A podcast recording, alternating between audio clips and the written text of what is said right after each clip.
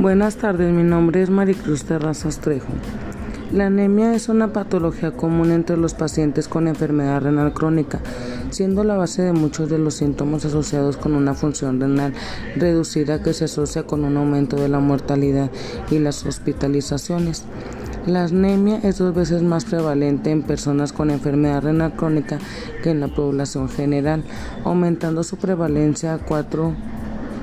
cuando más avanzado se encuentra el estadio de la enfermedad renal crónica. La fisiopatología de la anemia en este grupo de pacientes se asocia por una disminución de la producción de glóbulos rojos,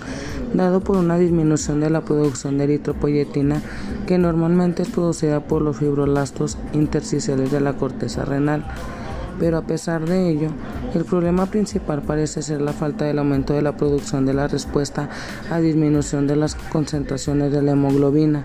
Los pacientes con anemia deben evaluarse independientemente de la etapa de la enfermedad renal crónica en la que se encuentra para identificar cualquier proceso reversible que esté contribuyendo a la anemia. Asimismo, los pacientes con enfermedad renal crónica a quienes no presentan un síndrome anémico conocido se les debe hacer un análisis multivariado cuando esté clínicamente indicado como la presencia de astenia, adinamia, disnea, taquicardia, entre otros síntomas asociados. Las principales opciones terapéuticas para la anemia van a depender de la gravedad y la causa del subyacente de la misma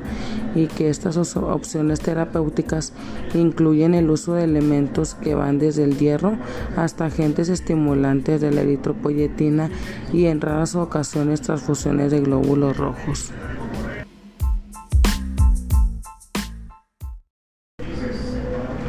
Buenas tardes, mi nombre es Maricruz Terrazas Trejo.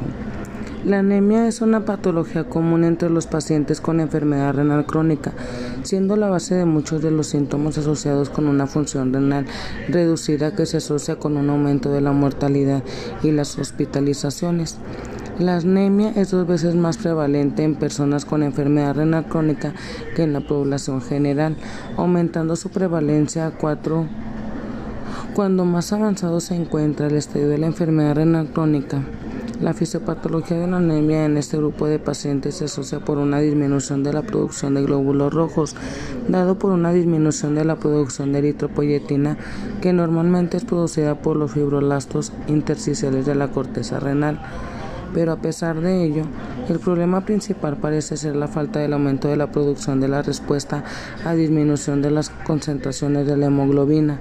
Los pacientes con anemia deben evaluarse independientemente de la etapa de la enfermedad renal crónica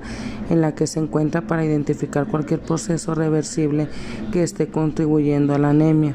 Asimismo, los pacientes con enfermedad renal crónica a quienes no presentan un síndrome anémico conocido se les debe hacer un análisis multivariado cuando esté clínicamente indicado como en la presencia de astenia, adinamia, disnea, taquicardia, entre otros síntomas asociados. Las principales opciones terapéuticas para la anemia van a depender de la gravedad y la causa del subyacente de la misma y que estas opciones terapéuticas incluyen el uso de elementos que van desde el hierro hasta agentes estimulantes de la eritropoyetina y en raras ocasiones transfusiones de glóbulos rojos.